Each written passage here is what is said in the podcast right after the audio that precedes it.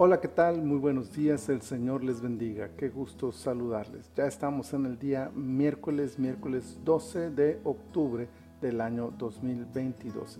Esta es la temporada 23, el episodio 4 de nuestro devocional en su reposo. Quiero leerles Job capítulo 4, versículo 6 que dice, ¿no es tu temor a Dios tu confianza? ¿No es tu esperanza la integridad de tus caminos? Aprender de la teoría es fácil. Recordar lo aprendido durante el tiempo de adversidad es lo verdaderamente complicado. Todos podemos ser expertos sobre cómo superar las crisis cuando se trata de las crisis de otros. Y resulta fácil aconsejar a quienes están pasando por momentos difíciles. El asunto es que esos mismos excelentes consejos suelen olvidársenos cuando somos nosotros quienes vivimos las dificultades.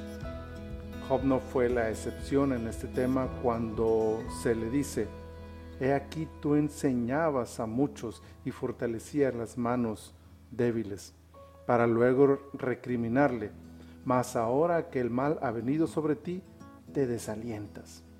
Así es nuestra naturaleza, y aunque no es algo digno de ser imitado, el primer paso para vencerlo es poder identificarlo y aceptarlo como una realidad. El discurso de Elifaz nos ofrece un recurso más para poder enfrentar este grave error en nuestros días grises. Aquel amigo de Job lo confronta y lo lleva por el proceso de hacer memoria. Dos cosas le recuerda por lo menos. Primero, le recuerda que su confianza nunca ha estado depositada en sus fuerzas, sino en su temor a Dios.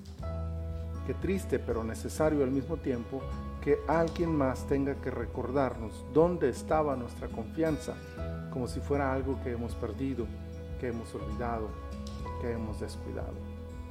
¿En dónde está tu confianza?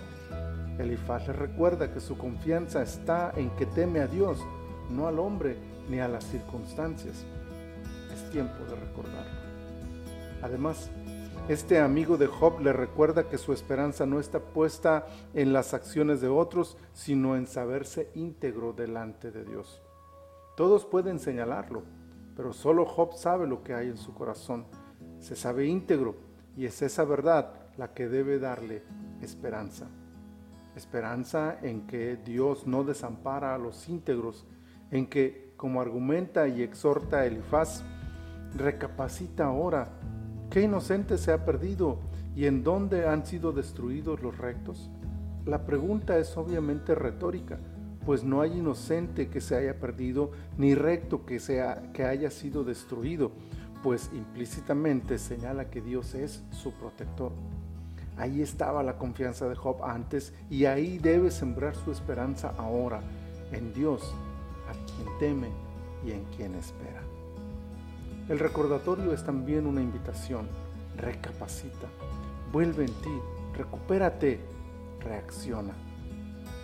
Sin importar qué pruebas o luchas estemos atravesando este día, que el recordatorio de la fidelidad de Dios nos haga recapacitar y renovar la confianza y esperanza en nuestro Dios Todopoderoso. Padre, muchas gracias por esta palabra, muchas gracias por este día. Que así sea, Señor. Recuérdanos y ayúdanos a recapacitar, trayendo a nuestra memoria tu fidelidad y tu amor. Señor, muchas gracias. Bendícenos en este día, te lo pedimos en el nombre poderoso de Jesús. Amén. Amén. Mis amados hermanos, el Señor les bendiga donde quiera que ustedes se encuentren.